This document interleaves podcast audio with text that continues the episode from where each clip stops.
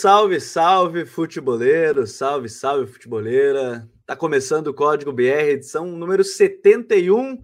Ao final dessa quinta rodada, tá terminando, né? Tá no intervalo, o jogo entre Havaí e Curitiba, 0 a 0 A gente entra sempre ao vivo, toda segunda-feira, a partir das 9 horas da noite.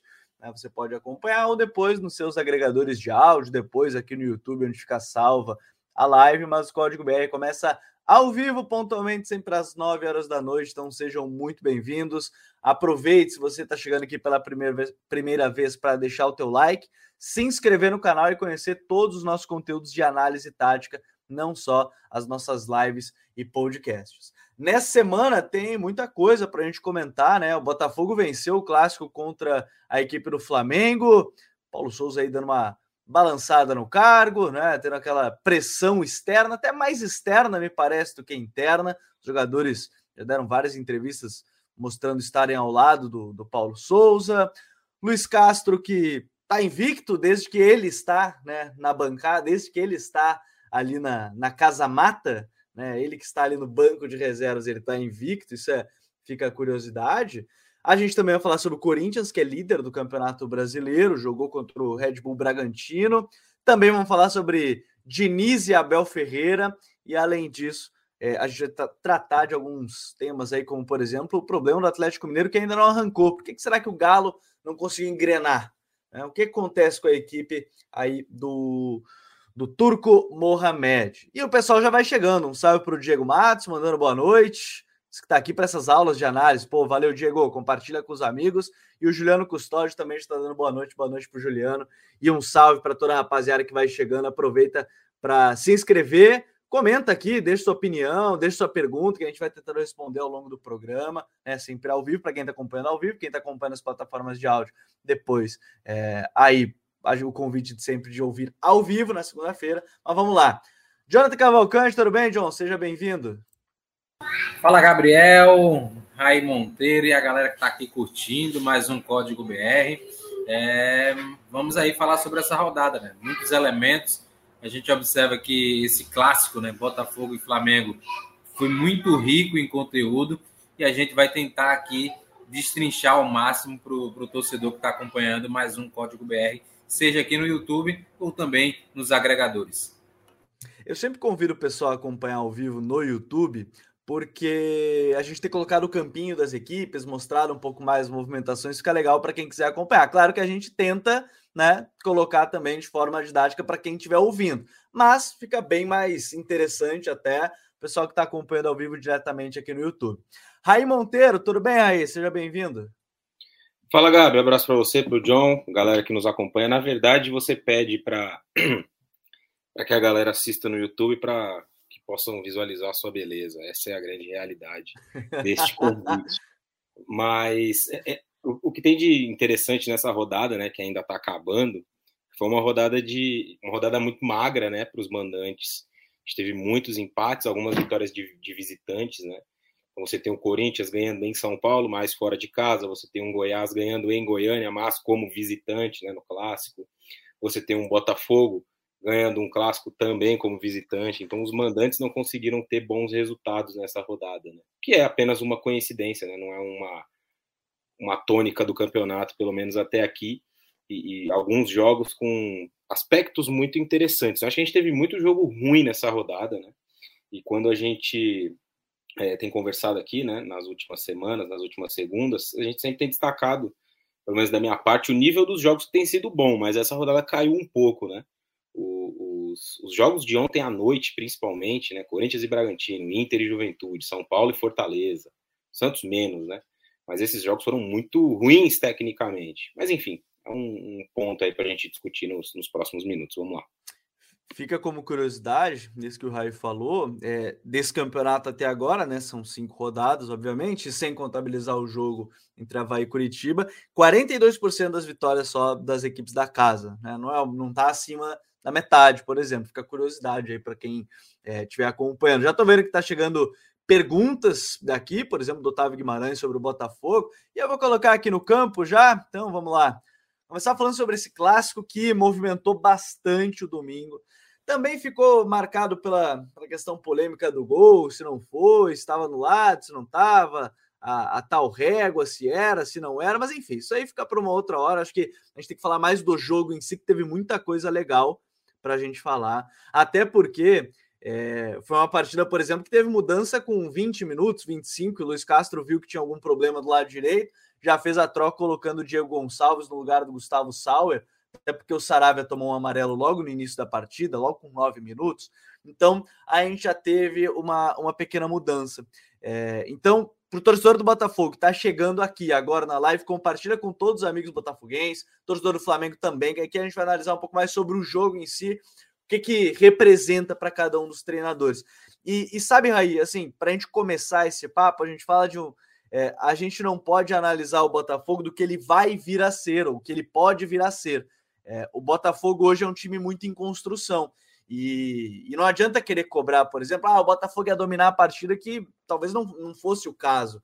Mas o Botafogo, dentro do possível, dentro do possível, e eu quero já ressaltar aqui a atuação da dupla de zaga, o Cuesta e o Canu, defendendo ali o Gabi, o Everton Ribeiro, o De Arrascaeta, o Bruno Henrique, foi muito segura.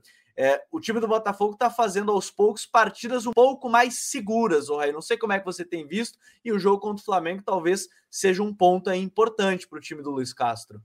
Gabi, esse é um excelente ponto de partida, né? Porque quando a gente olha para os lances do jogo, né? Muita gente vai se ater aos números aí, né? O Flamengo finalizou muitas vezes, né? E dessas finalizações, nove foram contra o gol do Gatito, que para muitos foi o melhor jogador em campo. De fato, ele foi é, uma peça determinante né, na vitória do Botafogo.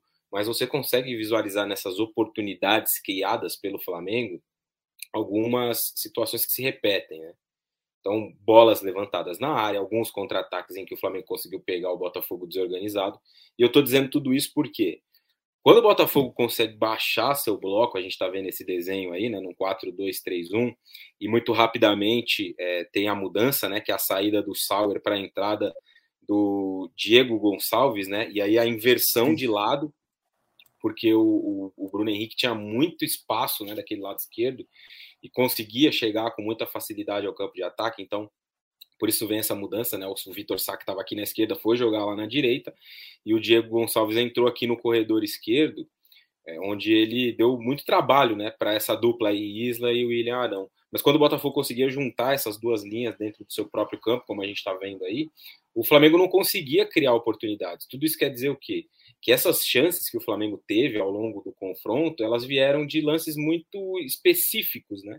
Escanteios, um ou outro contra-ataque, mas quando o Flamengo tinha a bola, se instalava no ataque, dentro desses mecanismos já conhecidos, né? Por um período com o Felipe Luiz, depois ele sai, entra o, o Ayrton Lucas no jogo, né?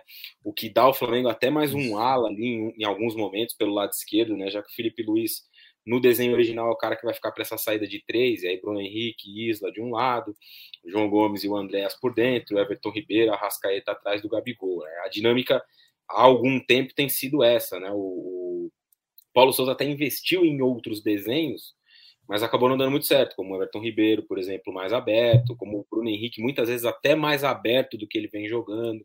O Lázaro ele... ganhou muita sequência como o Lázaro né? ganhou muita sequência e, e, acho que o Lázaro dá até um, uma consistência maior para o time no trabalho sem a bola, que é uma outra discussão. Mas quando o Flamengo tinha a bola e se instalava no ataque, o Botafogo conseguia se defender bem, né? Eu acho que esse foi o principal destaque de um jogo em que o Botafogo não criou muitas oportunidades, não empilhou chances de gol, e natural que isso acontecesse, né? Pela força dos times, a qualidade das equipes a, construção que ela é maior ainda dentro do Botafogo, né? São vários jogadores que estão chegando agora e nunca jogaram juntos. Então você observa a escalação do jogo passado contra o Juventude, tem algumas mudanças em relação a esse. Na próxima semana é provável que o Luiz Castro mude de novo. Tem um trecho na entrevista coletiva, aliás, uma entrevista muito boa do Luiz Castro, né? Muito conteúdo na entrevista dele, em que ele fala exatamente sobre isso, né? Que ele diz: os nossos processos ofensivos ainda não estão é, não estão ainda bem feitos, não é essa palavra que ele usa, mas não, não, estão bem feitos ainda. Os processos defensivos, a mesma coisa, né? não estão sendo bem executados, vai levar tempo, o time vai oscilar, vai jogar bem um jogo, mal outro. Mas acho que, o, o, para além da atuação, acho que o resultado final tem um bom símbolo e as respostas defensivas foram muito positivas nesse jogo contra o Flamengo. É, e, e, dentro dessa ideia, John, acho que a, a, gente analisando primeiro a ótica, acho que do Botafogo em si, é, a gente viu um time também que teve iniciar com esse limite, da troca, né, do que logo início, foi parado, amarelado, cometendo muitas faltas até no início, parecendo que poderia ser expulso a qualquer momento, até no jogo ali, porque ele tomou cartão muito cedo, e um Bruno Henrique ameaçando, mas mesmo assim o time se manteve seguro na defesa, né? Para as transições, para o Erisson segurar uma bola lá na frente, ou em cima do, do Isla. É, eu acho que o, o, primeiro ponto é essa segurança. É claro que a ideia do, do Luiz Castro é ter mais a bola, mas ele também sabe que tem jogos, e principalmente nesse processo de construção, que ele vai precisar, antes de tudo, vencer a partida para ganhar essa confiança. E o jogo, acho que contra o Flamengo é um, é um ponto importante dentro dessa ideia, né, John? O, o, Gabriel, vou, eu vou puxar um fio da entrevista que o Luiz Castro deu a vocês no The Pit Invaders, né? Ele falava sobre o Shakhtar, que ele tinha o Tyson, né? E aí ele não, ele tem uma ideia de jogo, né? Ele vem, ele parte de uma ideia de jogo, mas o contexto às vezes é precisa ser mudado, né? Porque ele tem uma, um fenômeno, ele tem um jogador ali que vai lhe oferecer outro tipo de, de característica. E o Botafogo hoje, dentro desse processo de construção, tem jogadores que é, é são um pouco diferentes do, do, do que é proposto, né? do que é idealizado. Por exemplo, você tem um Diego Gonçalves, que é um cara de muita força. Você tem o Vitor Sá, que também velocidade, força, habilidade. Uh, o Erisson nem se fala, né? Um, é, é, uma potência física, é um cara que tem está melhorando ainda mais a sua questão técnica, mas é um jogador também de muita força. E o, e o time do Botafogo está conseguindo se adaptar muito bem a, a, esse tipo de contexto de jogo. Foi assim contra a equipe do Ceará, uma equipe que buscava uma bola mais longa, é um jogo um pouco mais direto em alguns momentos, é, para retenção do, dos extremos e aí acelerar. Foi assim que saiu o, o, o pênalti, foi assim que saiu, se eu não estou enganado, o terceiro gol do Botafogo. Ah, e ontem, é, contra a equipe do Flamengo, a gente observa que a equipe realmente demorou um pouco a entrar no jogo. O time do Flamengo teve muito volume, é, é, é chegava muito, principalmente com o, o Bruno Henrique, mas a, a, partir dos 40 minutos a gente viu que a equipe começou a entrar mais no jogo, os 40 do segundo tempo, né? O Flamengo deu uma baixada, a equipe começou a recuperar uma bolinha ali ou outra, o Cuesta recuperou aos 40, né? Se eu não estou enganado, e aí deu um passe nas costas para o Isla, e aí no X1 o Erisson finalizou dentro da grande área, né? Foi a principal jogada de perigo da equipe do Botafogo ali no primeiro tempo. Aos 5, a equipe repetiu, né? Com a quebra de pressão. O time do Botafogo estava tendo muita dificuldade para fazer a sua primeira fase de construção, né? Porque o Flamengo estava pressionando no 4-1-3-2 e pressionando muito, muito, muito. E, e a equipe estava com muita dificuldade. E aí, a primeira escapada do Botafogo acontece quando quebra essa primeira linha de pressão, o quê? Uma bola longa nas costas do Islas novamente. E aí o, a equipe consegue avançar, vem o X1 do Erisson e aí a equipe consegue fazer o gol né, naquele momento. Então, a, a, gente viu um padrão, né? A busca por esse lançamento longo foi assim que ocorreu contra o Ceará, nas costas do Nino Paraíba, é, aproveitando muito bem esse corredor nas costas do lateral, e foi assim que aproveitou também contra a equipe do, contra a equipe do Flamengo. Então a gente vê que é uma equipe que busca fazer esse lançamento longo para quebrar a pressão do adversário. É, é, uma tônica que tem, tem se mostrado é, constante nesse time do Luiz Castro. E, e, e, e, é natural, né? Pela adequação das suas peças que, que ele vai, vai fazendo, né? A gente sabe que se a gente analisar o que é produzido hoje pelo Botafogo, torcedor que estava falando de título, a, a, a, realidade é um pouco mais abaixo. Mas é muito importante a equipe estar tá tendo vitórias, confiança, porque isso vai favorecer com que o, o Luiz Castro ele tenha mais tempo para fazer os seus ajustes, ele tenha mais é, menos pressão, a, porque existe uma pressão muito grande, né? Uma pressão positiva muito grande do torcedor do Botafogo por todo o investimento que foi feito, as contratações que, que, que fizeram. Chegou aí o Tietê também, um jogador de muita qualidade. Então, aos poucos é que o Botafogo vai entrar, né? Não acredito nem que o Botafogo consiga é, desenvolver, a, o, Luiz, o Luiz Castro consiga desenvolver a, a pleno vapor esse Botafogo ainda para essa temporada, essa temporada. Mas no segundo turno, no segundo turno, eu acredito que o Botafogo vai estar um pouco mais azeitado, mais dentro da realidade, mais claro, dentro dos ajustes com as características dos jogadores que tem. Mas eu ainda enxergo que tem muita margem de crescimento para esse Botafogo. E a produção achei que é condizente com, com a fase que o time se encontra, como você bem, é, bem pontuou, uma fase de construção, né? É, e, e, dentro dessa questão da confiança, é, eu acho que a gente pode pegar um ponto, Raí, pra, dois pontos, na verdade. Primeiro, mesmo sendo um time que ia ser pressionado, tentou sair jogando desde a defesa, mas saía dando passe curto, mas era para dar uma bola longa nas costas da defesa, que o John até citou, da questão de achar o Erison, achar o Diego Gonçalves. E a outra mudança que aparentemente vem acontecendo aos poucos é que o Tietchan está ganhando a vaga ao lado do Oyama, né? Patrick de Paula perdeu um pouco essa vaga ali de, de meio campo ali titular, né, aparentemente, de novo, né, pelos últimos jogos, tem sido Tietê e Oyama, mas a equipe ela tem se moldado, mesmo nesse cenário adverso de que ah, é um time mais qualificado tecnicamente hoje do que a equipe do Botafogo, nenhum problema. O time vai sair jogando, mesmo que seja sair ao chão para chamar a defesa e dar uma bola longa. Então, é, também faz parte dentro da estratégia é, é isso tudo, né, Raí? É, como foi bem observado no lance do gol, por exemplo, né? Você consegue ver exatamente essa ideia de tentar vencer uma primeira barreira de pressão. E aí você vai encontrar o, o, o lançamento, uma bola mais longa, que não é aquele chutão para frente, né? É uma bola estratégica, porque o Flamengo tem dois zagueiros mais lentos. É um time que naturalmente joga mais adiantado. Não só os dois zagueiros, né? A linha defensiva, de uma forma geral, quando você tem. Teve ali durante pouco tempo, né? Mas o Felipe Luiz é o titular da posição. É uma linha defensiva um pouco mais lenta. Eu acho que, observando isso, você consegue entender um pouco dos problemas defensivos do Flamengo, né? Porque o Flamengo tem sofrido tantos gols nos jogos, né?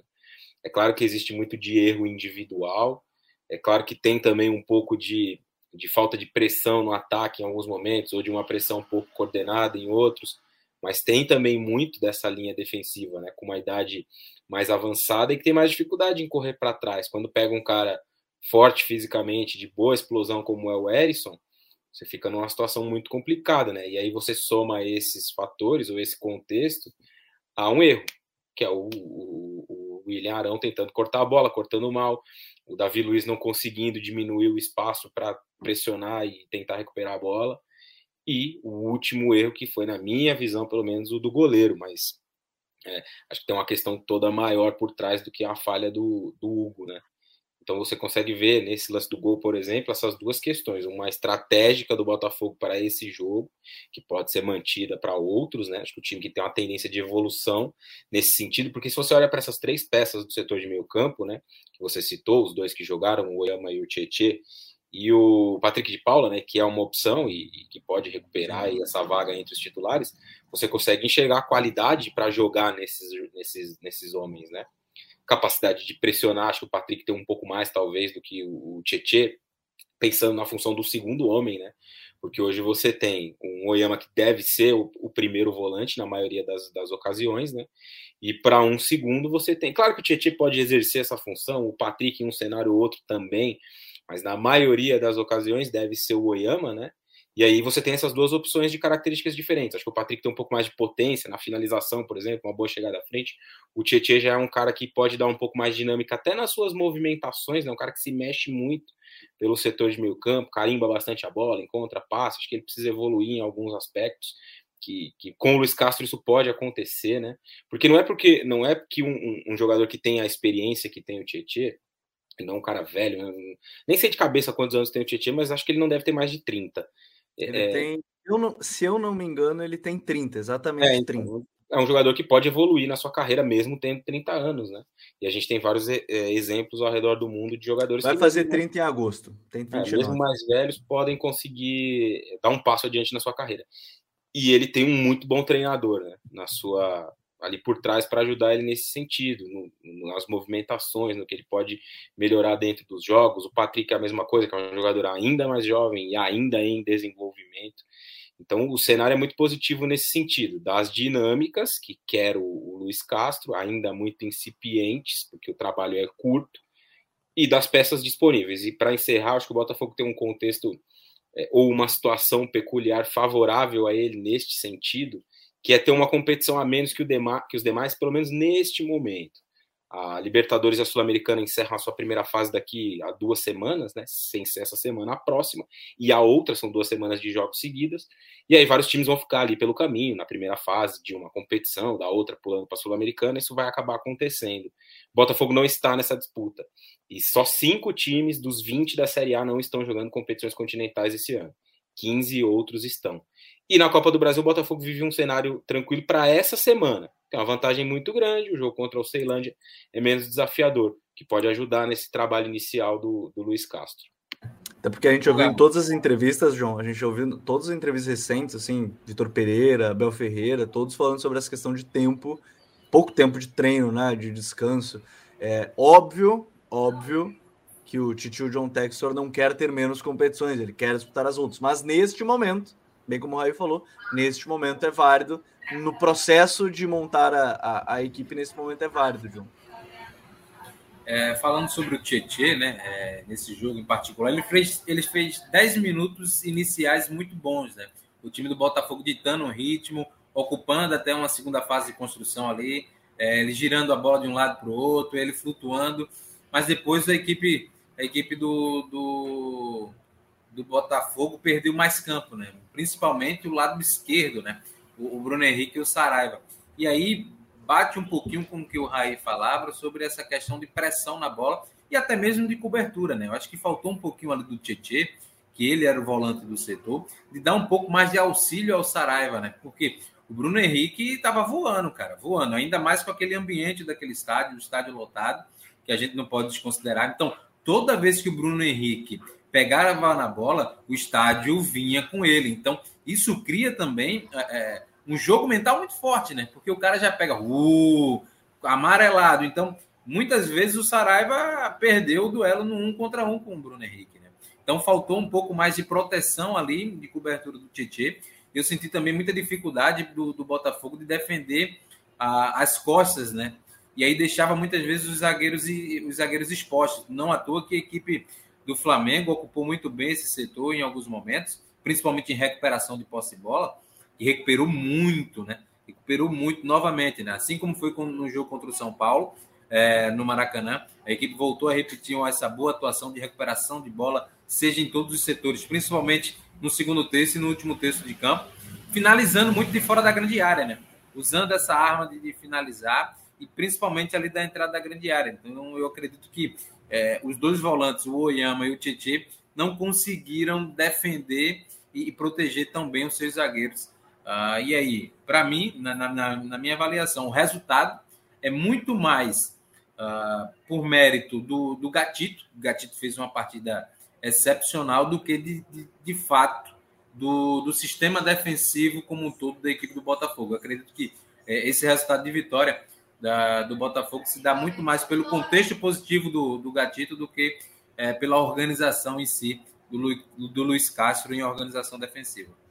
É, os três fizeram boas partidas, né? O Canu, o Cuesta, o, Gatito principalmente, né? ele foi eleito melhor em campo, inclusive, não só pela torcida, mas por muitas pessoas que acompanharam a partida, foi eleito de fato, fez diversas defesas bem importantes. É, antes da gente seguir nesse papo, eu quero lembrar para vocês que todos os conteúdos do Futuro em 2022 têm a parceria da OneXBet, a maior casa de apostas do mundo. E eu mandando um salve aqui, por exemplo, para o Nion, que mandou aqui os corações é, em preto e branco, e mais o Fogo, torcedor do Botafogo, o Juliano Custódios, que é torcedor do Grêmio, simpatiza com o Botafogo, um time aguerrido. Douglas Barbosa ainda, será que é possível ajustar o time e buscar um título ainda esse ano? Vamos acompanhando ao longo desse, desse campeonato. E vamos de Botafogão de Luiz Castro ao Gustavo Matheus. Aproveitando, se você está chegando agora na live, deixa o like, isso é bem importante para a gente chegar em mais pessoas. Então, deixa o like e Mande se inscreve like. aqui no canal. É, chove o like aí que ajuda a gente. O Jasper, um caçador de urubu, botou aqui, salve rapaziada. Daqui a pouco a gente vai responder essa pergunta, tá? Que é o que estão achando do trabalho do Diniz. Daqui a pouco a gente vai falar, porque a gente vai analisar um pouquinho esse Palmeiras e Fluminense.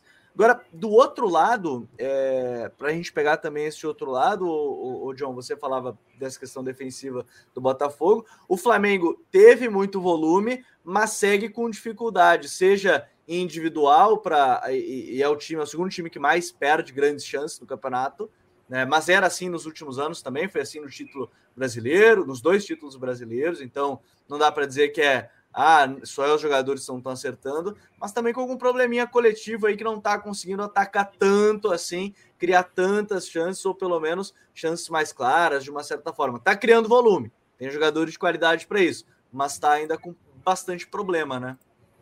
Tá, né? O início do jogo do Flamengo, pelo menos ali os 35 minutos, foi muito bom, né? Porque a gente via muita troca né, de, de posição e função é, entre Gabigol, de Arrascaeta, Everton Ribeiro e Bruno Henrique. Ah, e, e, isso confundiu bastante a marcação da equipe do Botafogo, né? Dificultou muito bem o encaixe da equipe do Botafogo, né? Na sua marca defender o espaço. Isso fez com que o, o, o Flamengo criasse muito volume. É, a equipe recuperando muito, como eu falei anteriormente, recuperando muito essa bola em bloco alto no último terço, a marcação-pressão funcionando muito bem, como era ah, na dita ah, marcação com o Jorge Jesus, o Paulo Souza consegue repetir isso, está conseguindo ter êxito, de certa forma, a equipe recuperando essa bola. E ali, amigo, quando a equipe recupera essa bola muito rápido, é, no último terço, aí a equipe do, do adversário está espaçada, já está se preparando para fazer uma transição, os espaços é, eles aparecem e aí a qualidade entra, e, e, entra em, em, em, cena, né? Mas eu senti um pouco de dificuldade é, da equipe do, do, Flamengo em concluir, né? O Gabigol não teve tantas chances, né? Assim, teve uma de, de cabeça é, aos 23, depois teve outra aos 25 que foi é, o, o impedimento, né? Uh, mas, fora isso, a equipe buscou muito chutar de fora da grande área. Né? Teve aos 29 uma finalização do Andréas. Uh, o Bruno Henrique também, depois de uma condução, ganhou do Saravia, puxou para dentro, finalizou de fora para uma grande defesa do Gatito. Então a gente vê que era uma equipe que é, é, faltou um pouquinho mais de, de dinâmicas, né? De, do, do, ajuste fino, né? Dos movimentos, né? Da, da, de entregar a bola naquele momento certo do, do quando o Gabigol faz aquela o facão, ou quando é, é, é, tem um jogador entrando, recebendo essa bola entre linha, faltou um pouco mais disso no Flamengo. Né? Mas, é, de toda forma, a equipe produziu, acho que produzir isso, é, isso é nítido, isso é claro para todo mundo, produziu até para fazer dois, três gols, mas é, infelizmente esbarrou também num, numa manhã inspirada, uma manhã tarde inspirada do Gatito, que fez grandes defesas, né? defesas muito difíceis, é, de ponta de dedo, e isso fez com que o Flamengo saísse derrotado. É, não sei se você vai. Mais à frente eu quero falar também do, do, da questão defensiva do Flamengo, que também é uma coisa que tem me, me chamado a atenção, Gabi. Pois é, o, o, Guilherme Eduardo diz que Botafogo montou um time no começo do campeonato, o Flamengo já joga junto desde 2019. Tem entrosamento. Se os jogadores do Botafogo na frente tivessem mais tranquilidade para definir a jogada, o placar tinha sido maior. E eu acho que esse é um ponto do início do segundo tempo, principalmente. Depois do gol, ali mais uns 10, 15 minutos, o Botafogo teve um controle do jogo que, que o Flamengo não chegava. Né? O Botafogo conseguiu controlar, era a tabela de um lado, a tabela do outro, e, não deixava a, a, a equipe chegar ao rei o Flamengo criou chances na reta final é, a partir dessa, de, de, bolas paradas, que foram aquelas Quando duas. Quando virou abafa, né? É o tradicional abafa é, também de muito time. Você, eu não me lembro exatamente em que minuto foi o gol do. do o gol do, do Botafogo no jogo. Me lembro exatamente cinco. agora. Foi o 5. Deixa eu ver aqui. Foi no começo. Cinco foi do segundo. 5 do segundo o Flamengo demorou um pouco para retomar um, algum volume para criar mais ainda, né? Então você tem ali aquelas duas bolas já, já com mais de 40, né? Finalização da Rascaeta, depois na sequência o chute do, do a cabeçada do Davi Luiz e no último lance aquela bola que o Davi Luiz perdeu o gol na marca do pênalti. Então tem também uma do Lázaro, né? O Lázaro chutando de é, fora é, da grande área. Foi, foi o Bruno Henrique que o Gatito faz a defesa tem uma ou outra chance, mas jogada trabalhada no segundo tempo foi bem menos depois que o Flamengo já estava em desvantagem. É, e esse é um problema. Eu não sei se o, se o John quer tocar nesse ponto antes da gente ir para Palmeiras e, e, Fluminense, da questão defensiva, essa do Botafogo.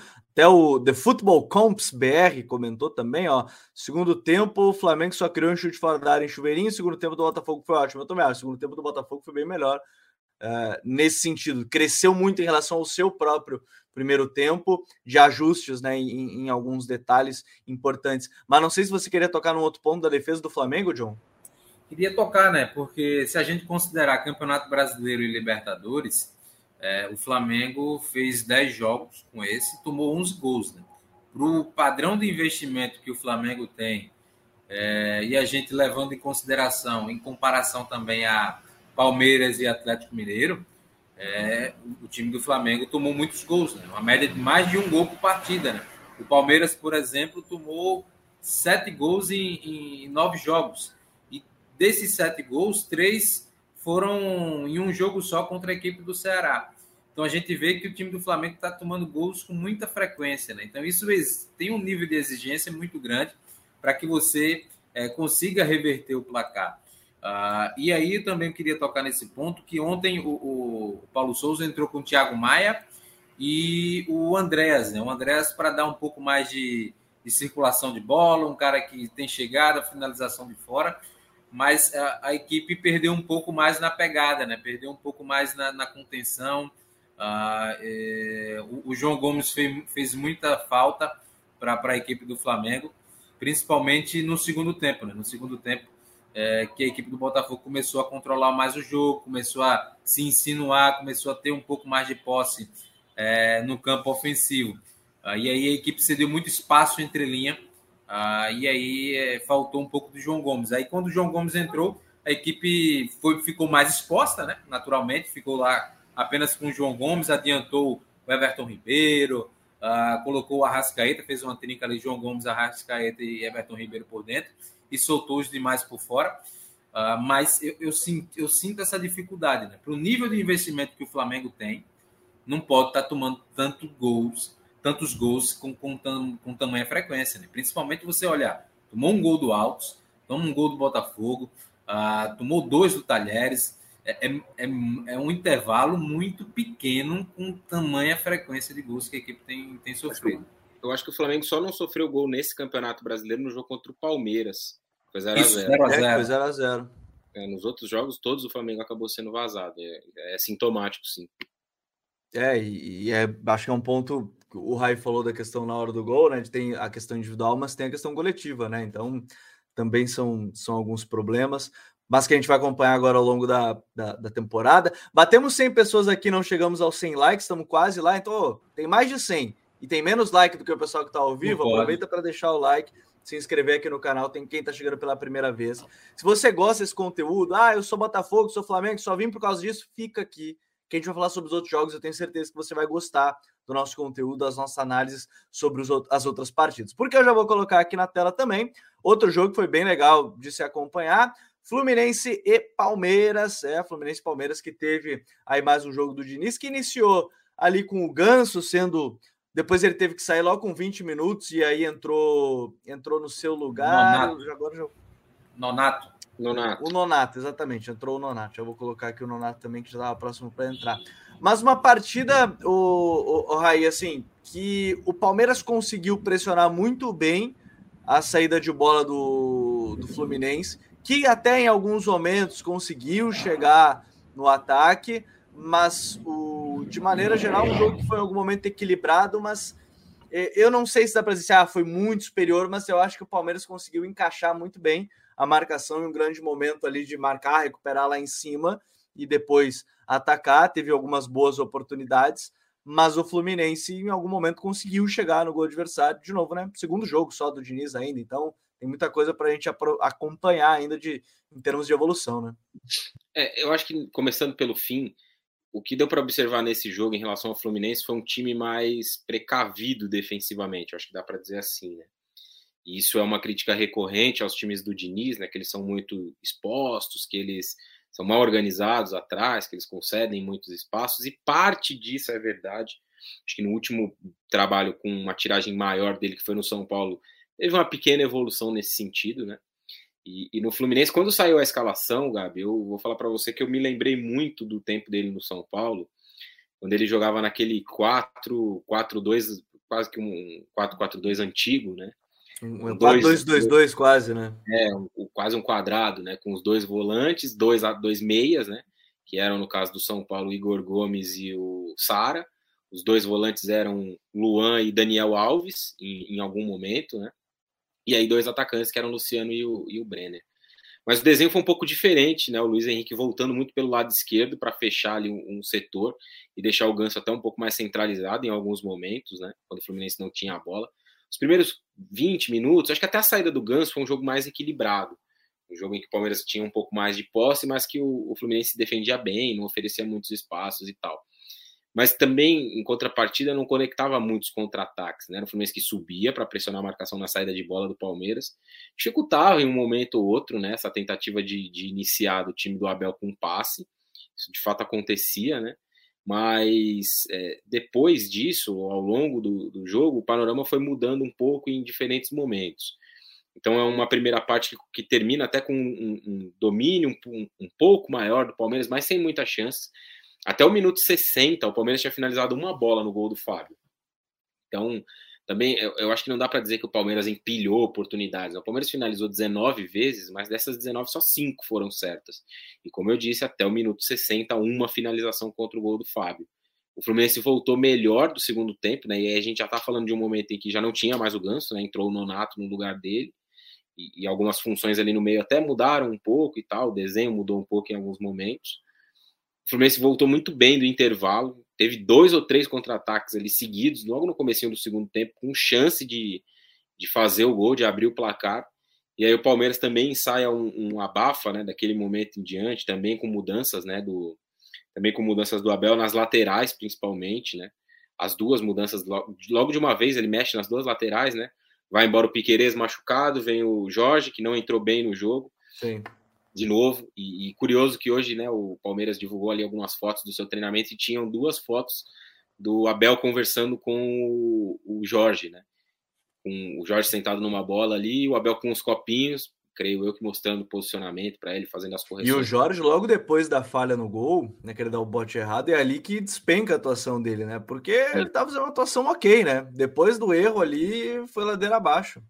É, e ele de fato tem, tem tido dificuldades né, nesse período dele no Palmeiras. Ele teve uma lesão grave, e isso, claro, que é um dificultador de cara, mas ele não conseguiu engrenar, né? Você não se lembra de boas atuações do Jorge no Palmeiras.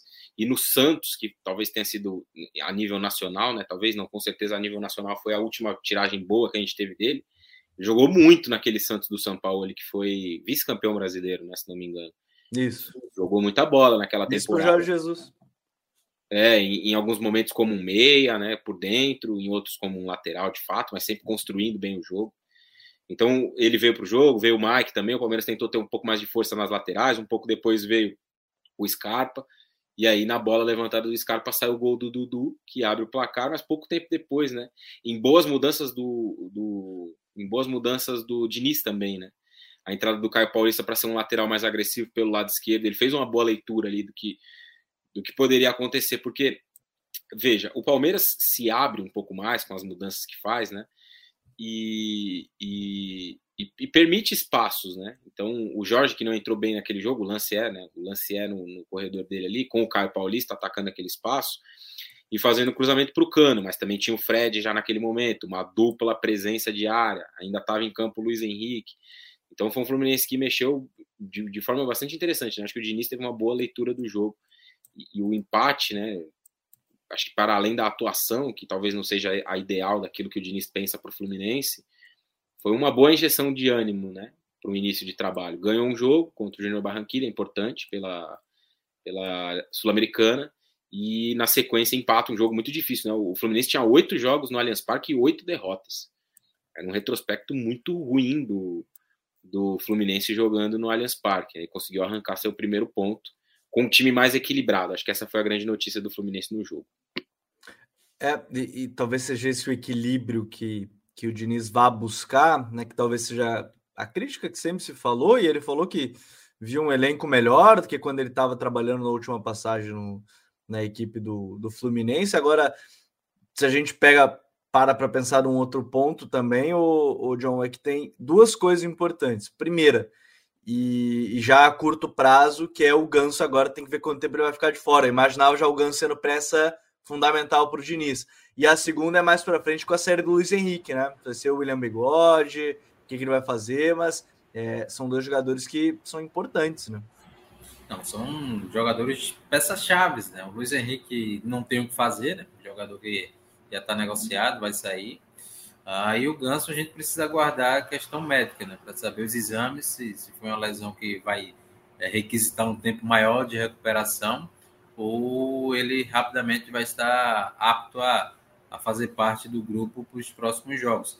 É, eu, eu, eu, gostei do, do, do, Fluminense do Diniz, né? Uma equipe muito equilibrada.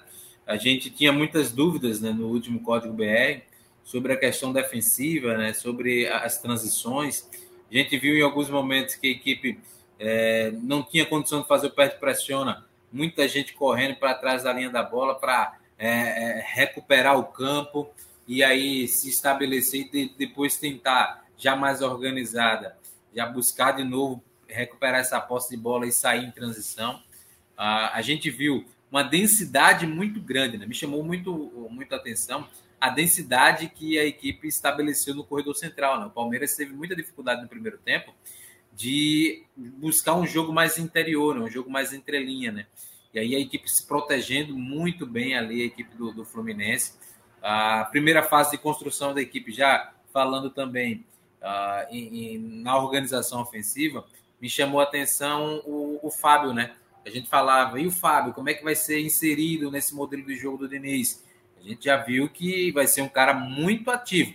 Cometeu alguns erros, natural, né? É um processo ainda que está se estabelecendo é uma nova ideia, um goleiro mais ativo. A gente viu até o mesmo Fábio é, saindo com a bola ah, fora da grande área, participando. Cometeu alguns erros, mas é natural. A gente, a gente entende que isso faz parte do processo. Mas eu gostei muito do, do, do Fluminense. Ah, os ajustes que ele fez, principalmente depois que perdeu o Ganso. Ele trouxe o, o, Iago para jogar pela extrema esquerda, né? E aí ficou com os dois volantes, o Wellington e também o Nonato, fechando ali o corredor central. E aí o, o, o Cano e também o, o Natan ficavam fazendo ali a pressão nos zagueiros da equipe do Palmeiras.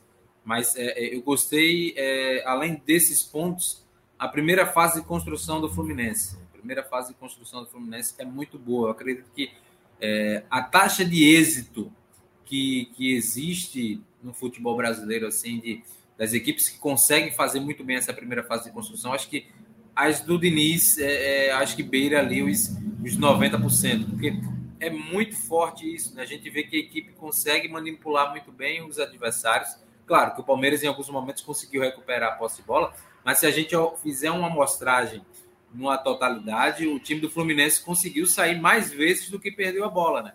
E aí o, o, o gol do Fluminense vem de uma situação assim, né? Na primeira fase de construção, é, consegue envolver com a, a, a, utilização da dinâmica do terceiro homem.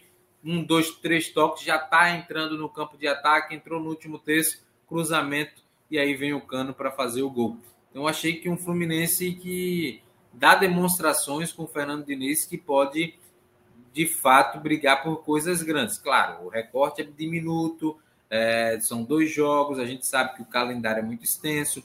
O Fluminense vai perder peças importantes no decorrer desse processo, mas o trabalho, o início de trabalho do Diniz é muito promissor. É, agora resta acompanhar. Eu tava só pegando aqui se já terminou o jogo. Tá na reta final. O Havaí virou para cima do Curitiba 2 a 1 dois gols de pênalti. Bissoli e Muriqui. O Curitiba saiu na frente do segundo tempo com o Igor Paixão mas tomou a virada. O Havaí é o terceiro colocado nesse momento do campeonato, 10 pontos, e o Curitiba tem 7 ao décimo. É, se mudar até o final do episódio, a gente é já atualiza na reta final. Professor Eduardo Barroca aí com essa virada aí para cima do, da equipe do, do Curitiba, que tem sido uma das sensações, mas como todo mundo conhece a zica do Futre, né? É só fazer vídeo que dá problema. Né? Fez um vídeo ali, fez uma análise, aí acontece alguma coisa, o time não ganha, demora, tem aquele problema, aquela coisa toda. Mas agora, assim, é, falando em, em, terceiro lugar e, e, liderança, eu quero já trocar um pouquinho para a questão do Corinthians aí, para pegar o, o, o, Corinthians que venceu por 1 a 0 um jogo e que vale o destaque, tá? A gente acompanha os jogos depois, às vezes gravado, que a gente pega no Instat, no, no modo tempo útil de jogo, né? Que é o modo bola em jogo. E aí eu sempre cuido é, o tempo de cada partida. Faço comparação, Europa e tal. Geralmente na Europa tem um minuto, uma hora e cinco, uma hora e pouquinho, às vezes tem uma hora. No Brasil, a média 50, 55 minutos desse tempo de bola, bola tempo útil de jogo para os partidos. Me chamou a atenção que Corinthians e Bragantino deu uma hora e sete. O jogo parou muito pouco, né? De fato. Jogo bastante, sim. É, é movimentado em termos de não ter muitas faltas. No primeiro tempo teve só duas finalizações do Bragantino, nada, mas também no alvo, assim, muito perigoso. Mas foi um jogo assim interessante de um ponto de vista que me pareceu, Raí, de um Corinthians também seguro. A gente tá falando de segurança naquela hora do Botafogo, mas um Corinthians seguro que ah, mas terminou o jogo com cinco zagueiros e tal. Talvez o elenco estivesse precisando dar uma descansada, talvez o foco fosse de fato o resultado, acho que o Vitor Pereira falou sobre isso, mas um Corinthians muito seguro no jogo, nesse momento de transição, né? Sai, jogadores mais experientes, começa a entrar também um pouco dos mais jovens, sendo titulares, né? mas é um time que está mudando aos poucos esse time do Corinthians, né, Raí?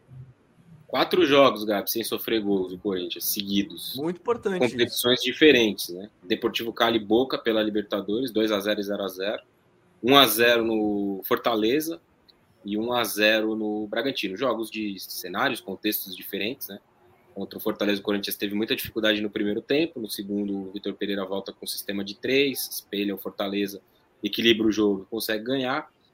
É, contra o Boca, foi um Corinthians que teve até menos posse do que habitualmente tem, mas que controlou muito o jogo. Teve muito controle do Corinthians, sofreu muito pouco. O Boca tem um time bastante fraco, é bem verdade, mas o Corinthians conseguiu controlar. O jogo contra o Cali já é um jogo de mais trocação em alguns momentos, tem um pênalti para cada lado, o Cássio defende, e esse jogo contra o Bragantino, eu até citei ele no início, né? E na minha visão foi um jogo ruim tecnicamente, né? um jogo de, de poucas oportunidades. Sim. A bola rolou bastante, é fato, né? Não, não, tivemos muitas paralisações, os dois times tentaram jogar, mas com muita dificuldade. O, o Vitor Pereira foi perguntado, né? Logo no início da coletiva, uma resposta muito interessante que eu achei dele. É, até recortei esse pedaço e publiquei lá no meu Twitter em que ele fala né, que quando o time não tiver qualidade de jogo, e que na visão dele não tinha tido na, na, naquela noite, naquele jogo, né, no jogo de ontem, o time precisaria ter competitividade, espírito, essas coisas. Né, e que foi o que o Corinthians demonstrou até mais do que, de fato, qualidade. E aí ele fez uma, uma colocação em relação a, ao calendário, né? Por que o Corinthians tem jogado tão pouco, né? E aí dá até para a gente estender essa pergunta para os demais times. Quem tem jogado muito bem no Campeonato Brasileiro? Verdade. Eu acho que ninguém. Não consigo ver nenhum time jogando muita bola no Campeonato Brasileiro. Palmeiras oscila muito nesse começo, resultados de desempenho ruim. O Flamengo tem resultados de desempenho ruim. O Galo tem péssimo desempenho e resultados ruins também. Estou falando dos principais times, né? Aqueles que entram no campeonato pensando, ou a gente imaginando que vão brigar pelo título. E, e nesse cenário, né? De, de, de pouca qualidade de jogo, os resultados acabam sendo até mais importantes, né?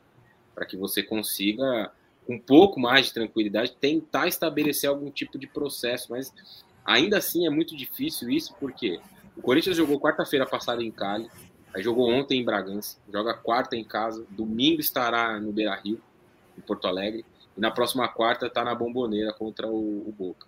E isso é uma realidade de 15 times do Campeonato Brasileiro, não é só do Corinthians de 15 equipes que estão disputando. Ainda mais naquilo que você falou de todos estarem participando de uma competição continental, né? Com o Libertadores Sul-Americano no meio do caminho, tá todo mundo jogando alguma e viajando para outro país e sem tempo para parar, né?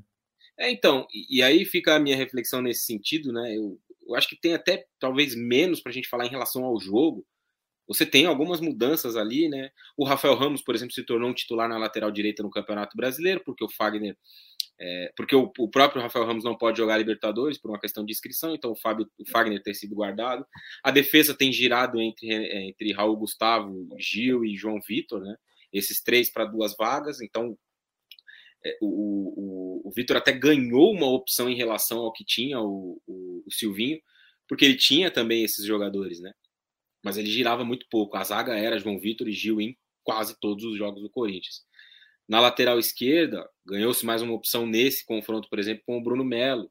Que, pô, o cara teve que defender o Arthur, né? E não é nem um pouco fácil, embora esteja sem ritmo de jogo, retornando de lesão e tudo mais. Mas defender o Arthur não é nada fácil. E ele fez um jogo até que bom ali e tal. O, o Cantilho voltou a ser titular também no setor de meio campo.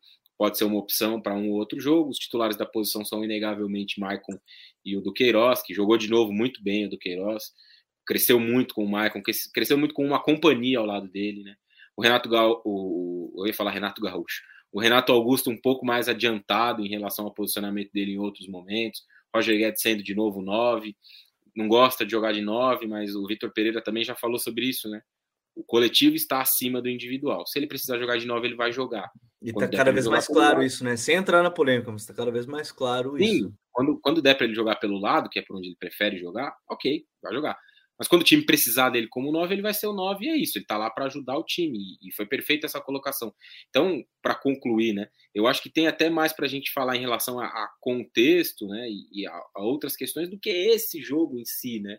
E acho que a liderança do uhum. Corinthians pode nos provocar até uma reflexão mais profunda sobre o trabalho que vem sendo feito, sobre como esse trabalho vem sendo feito dentro desse cenário, né? A gente criticou muito a, as opções de montagem do elenco do Corinthians, e de fato é um elenco muito desequilibrado ainda, né? Melhorou um pouco em relação ao início da temporada, ganhou mais um lateral é, direito, um jogador que já estava no elenco para a zaga, estou me referindo ao, ao Raul Gustavo, né? Anteriormente falei do Rafael Ramos. É, ganhou, mais, ganhou mais possibilidade de jogar em jogos importantes, até foi titular, o que é positivo para o time. O Maicon chegou e tomou conta da posição, as variações de Roger Guedes, ponta e lado, o Jô sendo recuperado. Então, o Vitor Pereira recuperou muita gente dentro desse elenco, né? Para além dos que chegaram, ele conseguiu recuperar alguns jogadores. Eu acho que isso, nesse momento, talvez seja o que tem até mais interessante para a gente olhar do que, de fato, como o Corinthians tem jogado. Porque não tem jogado muito bem, isso é verdade. É, o jogo não foi, não foi dos melhores. E, mas, de novo, acho que foram duas equipes que queriam jogar e o, o Bragantino está pensando até mais na Libertadores também. Também a equipe que está pensando em preservar, né? Jogou o Miguel, jogou o Alejandro, não jogou a dupla de zaga titular, né? Jogou o Realpe e me fugiu o nome do outro zagueiro agora rapidamente. O Lomônaco, Kevin Lomônaco. Isso, isso, o Lomônaco. Então, assim, não, jo não jogou, não jogaram cinco, seis titulares, entraram no segundo tempo. O Ítalo, o Arthur tá voltando agora, saiu no segundo tempo. É, enfim, não jogaram alguns jogadores importantes, mas talvez nesse momento, John, para a gente entrar nesse âmbito que o Raí falou, de olhar o contexto, o mais importante neste momento de oscilação para todo mundo é pontuar, né? E isso o, o Corinthians está conseguindo, né? Mesmo tendo que rodar todo o elenco, o mais importante em, alguma, em algum momento vai ser é pontuar, depois vai, vai melhorando, talvez, nível de atuação, coisas nesse sentido. E eu tô vendo que tá muita gente chegando aqui do do Botafogo. Se quiser, já volta para o início da live que a gente analisou em detalhes, depois acompanha todo o código BR. Mas, John, é, é mais importante do que qualquer outra coisa pontuar nesse momento, né? Então, sem, sem sombra de dúvida. Né? Você começar é, o Campeonato Brasileiro pontuando muito bem, como o Corinthians tem feito, por mais que o desempenho tenha oscilado, como vocês já bem trouxeram, é, em alguns momentos o fator sorte foi preponderante, principalmente no jogo contra o Fortaleza é, mas os três pontos estão tá na bagagem, três pontos, os três pontos estão ali. Ah, e aí você vai dando minutagem a muitos jogadores, e, e no momento de, de afunilamento das competições, você tem um elenco muito mais é, inteiro para te dar resposta e resolver os problemas que o jogo pede. Né? Então, isso é de extrema importância. Né? Se a gente analisar, os, como bem trouxe o Raio Silvinho, optava por não rodar muito. Né? A gestão de elenco dele era mais ter ali 13, 14 jogadores como titulares. Já o, o, o Vitor Pereira não, prefere um, um, grupo um pouco maior, é, oferecer um pouco mais de competitividade, essa briga interna muito grande. E isso a, aumenta né, o desejo, aumenta o, o, desempenho, a performance dos atletas. Eu acredito que o, o, o Corinthians está iniciando muito bem vai chegar lá numa, numa situação que aí vai começar a fazer alguns ajustes finos, vai ter um pouco mais de é, frequência de alguns jogadores como titulares, uh, mas nesse início eu acho que é importante, né? Porque a gente vê Palmeiras oscilando, Atlético Mineiro tendo um bom desempenho contra a equipe do América Mineiro, mas falhando na finalização, a Flamengo um processo iniciando é, com Paulo Souza, muita ah, muita oscilação ainda. E aí a gente vê também, já pulando para o outro lado, Gabi, aproveitando falar do Bragantino, eu acho que o Bragantino, em alguns momentos, eu acho que falta um pouco mais de, de tesão, assim, cara, porque faz um jogo muito bom contra a equipe do Ceará. É claro, estava ali com boa parte dos seus titulares, né? É, mas falta um pouco de ambição no Campeonato Brasileiro, de tesão. Eu acho que é uma das equipes que tem um futebol mais sólido. É o trabalho mais sólido do futebol brasileiro Sim. entre as equipes da Série A. Então, eu acredito que hoje era o momento do, do Bragantino tá puxando a fila ali, cara. Porque é, já tem alguns jogadores que jogam bastante tempo. É, na Libertadores está tá numa situação ali um pouco é, espremida, né? Só somou cinco pontos até aqui, ainda não, não engatou. Mas no Campeonato Brasileiro também não. Então você fica ali, ah, vou privilegiar a Libertadores, mas não, não pegou no tranco. Aí o Campeonato Brasileiro vai ficando só pelo retrovisor. E aí, aí nenhum nem outro, como foi na temporada passada, né? Priorizou a Sul-Americana, chegou na final, é um grande mérito do excelente trabalho do Maurício Barbieri, mas depois, quando chegou, não ganhou. E aí o Campeonato Brasileiro, quando foi tentar recuperar, já não dava mais. Eu acho que falta um pouco de ambição, né? Claro, o elenco não é tão, tão longo, não é um elenco curto, mas eu acredito que o Bragantino está perdendo uma grande chance de, de, de, ser uma franquia hoje que poderia conquistar um campeonato nacional, né? principalmente, é, não sei se conquistar, é, vou, vou refazer a frase, mas pelo menos iniciar muito forte como iniciou na temporada passada. Iniciou forte, liderou algumas rodadas e nesse ano a gente não tem nem visto nem isso. Tá acontecendo isso com muitas equipes que temporada passada também não tinham várias competições e agora esse ano tem mais, né? É, a gente pode falar, a gente falou semana passada da, da questão do Fortaleza, a gente falou do Ceará, a gente falou do, do Ceará em algum outro momento, a gente falou do Bragantino agora. É, quando se criam muitas competições ao mesmo tempo, talvez em algum momento ela priorize o, o Bragantino está priorizando a, a Libertadores. E, e ainda para falar no episódio de hoje, que a gente separou também como tema, acho que é bem importante a gente falar, porque a gente estava comentando no grupo do, do código, ah, Brasileirão com muitos resultados de 1 a 0 um gol de diferença, jogo sem engrenar, e a gente citou o Atlético Mineiro. E, e eu acho que é legal a gente falar, o Raí, da questão do Galo, porque o, o Galo tem ótimos resultados em vários momentos no início da temporada. Aí, de repente, vem uma queda, começa a cair um pouco o rendimento de alguns jogadores chaves, como Hulk, é, um outro jogador. Pequeno, e, né? e o time. Pois é, e, e, o time parece que nesse momento não engrena, tá até no, na chamada aqui, né? Por que, que não engrena esse time do Atlético Mineiro?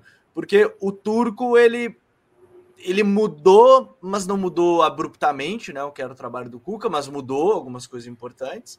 E, mas o time não engrenou, me parece, principalmente no sistema defensivo, Raí. Como é que você está vendo essa situação toda? É, eu acho que esse é o principal ponto, né, Gabi? Eu vou dividir aqui em três a minha visão sobre o Atlético nesse momento. Duas mais objetivas e uma parte mais, mais uma sensação minha. Mas entre as duas mais objetivas, acho que tem um, um ponto defensivo, né? O Atlético sofreu seis gols nos últimos três jogos do Campeonato Brasileiro, exatamente os jogos em que tropeçou. Né? O Atlético começa o campeonato com duas vitórias. A primeira contra o Inter, e o segundo jogo, não me lembro exatamente agora contra quem foi, vou até dar uma olhada aqui, mas o Atlético venceu também. Nas duas primeiras rodadas, o time do, do Mohamed somou seis pontos. E aí, muito se, se, se disse, né, ou muito se ouviu, que o Atlético, o Atlético Paranaense.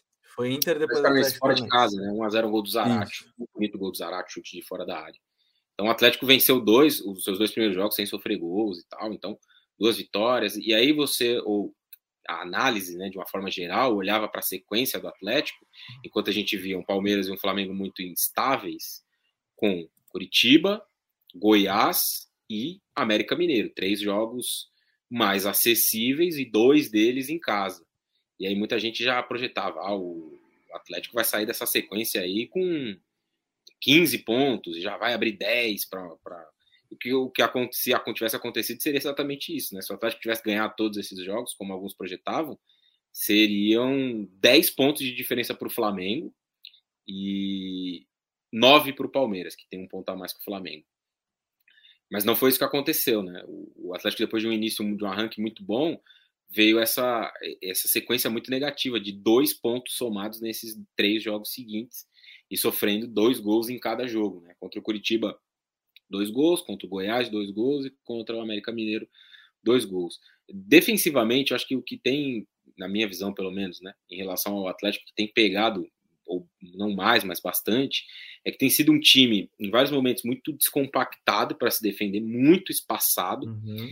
um time que tem muita dificuldade em pressionar, né? A reação à bola perdida é muito lenta. Eu acho que o gol, o segundo gol do América Mineiro é um bom exemplo disso, né?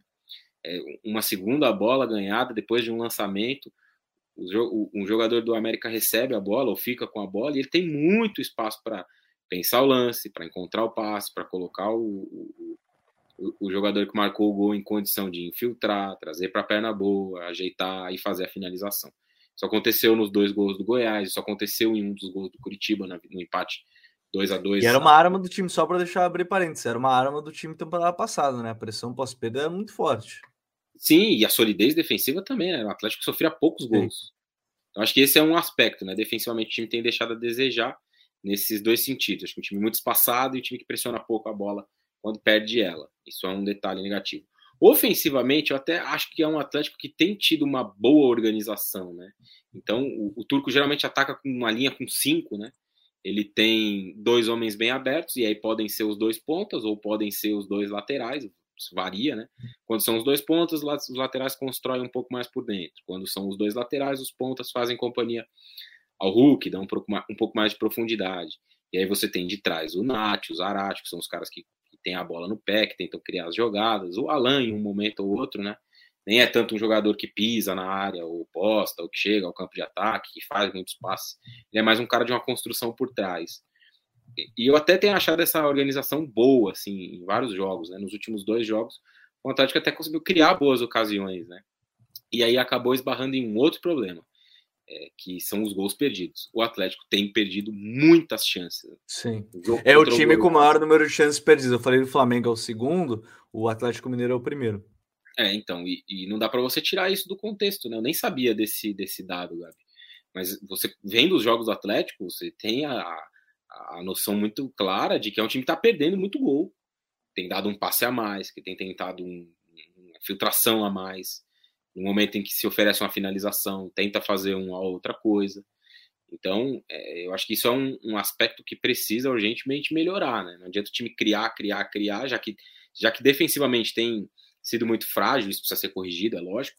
É, ofensivamente, pelo menos nesse momento de uma rota de correção, é preciso ter alguma compensação sofrer dois, mas vai marcar três lá, enquanto vai se arrumando. Não é o ideal todo jogo você sofrer dois e marcar três. Não é esse, esse o ponto. Mas enquanto a defesa se ajeita, o ataque tenta produzir para compensar. Esse é o segundo aspecto. O time tem perdido muitos gols. E o terceiro, que é uma impressão minha, não sei se vocês também têm isso, é, eu, eu acho que o Atlético, nesse início de temporada, é, isso é, é, muito difícil falar isso porque é uma, uma coisa muito particular, né? E que não é difícil de medir. Mas o Atlético tem me parecido um time nesse início de temporada, isso talvez vá um pouco ao encontro da questão dos gols perdidos, um time que tem a sensação de que vai resolver o jogo a qualquer momento, pela qualidade das peças que tem, pelos títulos que ganhou na temporada passada, um pouco de preciosismo em algumas jogadas, né? Então eu tenho essa sensação de que o Atlético joga ali, ah, a gente vai resolver aqui a qualquer momento e tá tudo certo, e vamos ganhar, e vamos virar, e vai dar tudo certo. E não tem dado, né? Nos últimos tempos não tem, não tem sustentado. Então, é, todo esse resumo para dizer que para mim a culpa precisa ser dividida, para que a gente vai analisar. Sim. Tem responsabilidade do treinador no trabalho, mas tem responsabilidade dos jogadores também. É, e, e é claro que a gente não pode desconsiderar do outro lado, teve um adversário que vem crescendo, né, John, que é o América Mineiro. A gente está em overdose de, de clássico mineiro, né, de América e Atlético. São três nas últimas, sei lá, no último mês, nos últimos nas últimas três semanas, são três jogos, né, dois da Libertadores e, e esse da, do Campeonato Brasileiro. É, a gente não pode desconectar do adversário que fez uma boa partida, mais uma boa partida, sob o comando do Mancini, que é, não precisou, eu não precisei atualizar o vídeo aqui porque eu tinha feito o vídeo final da temporada passada, então só mudaram os jogadores, mas muita coisa do modelo manteve. Mas é, acho que dá para juntar essas duas coisas, né? O, o Atlético está se defendendo mal, não está conseguindo finalizar direito, mas do outro lado, por exemplo, pegando o exemplo desse jogo, um, um América que tem se encaixado muito melhor do que era do período do Marquinhos Santos, né, João? Não. Pelo menos agora, né? O Marquinhos Santos, temporada passada, na reta final, fez um bom trabalho, isso, mas esse ano não estava bem. E aí teve algumas entradas muito boas, né? O Iago Maidana ali se consolidando com o Éder. Maidana, não só pelo gol, mas fez um grande, principalmente um grande primeiro tempo, né? Antecipando muitas bolas em cima do Hulk. E aí a equipe, a partir dos desarmes armandos do, do, do Maidana, né? Um paradoxo, né? o, o Maidana já desarma armando a jogada de ataque em alguns momentos. A equipe conseguia recuperar essa bola e sair em transição rápida, né? O time do, do América fez um excelente primeiro tempo, acho que ali é, os 16, 20 minutos teve um ímpeto muito grande, saiu o gol logo cedo, um gol com 7 minutos, depois de uma saída errada do Alan, né? É uma tomada de decisão muito muito questionável. Ele tinha uma opção de passe do Júnior Alonso, tentou uma jogada individual, perdeu a posse de bola, depois cometeu o pênalti, muito bem convertido pelo Iago Maidana, né? Ah, mas a gente viu uma equipe que do, do, do América marcando em bloco alto, fazendo uma pressão muito forte nos primeiros 20 minutos, recuperando muito. Depois ali deu uma baixada, o Atlético entrou um pouco no jogo, depois o, o América teve de novo controle a partir dos 31. Mas é uma equipe que busca muito, nesse, buscou muito no primeiro tempo, e aí chamou a atenção a, a partidaça que fez o Mateuzinho, né? Mateuzinho ganhando todas para cima uh, do Rubens, Rubens que é, jogou na base como meio-campista mas com o, o, o, o Turco tem jogado na lateral esquerda, né? E aí o Mateuzinho deitou e rolou para cima do, do Rubens, criando muitas jogadas por ali, juntamente com o Patrick. Ah, e aí a equipe do América conseguiu essa vitória. Mas como o Raí trouxe, a equipe, e você é, complementou, né? O Atlético Mineiro poderia até ter virado o jogo. Eu acho que depois que empatou, teve ali uma chance com o Hulk aos 28, né? Logo na sequência do, do, do gol, o time já criou duas chances que poderia ter virado, porque o América no segundo tempo praticamente não existiu. O, o Atlético é, incomodou demais. Ah, e, e, foi um bom jogo.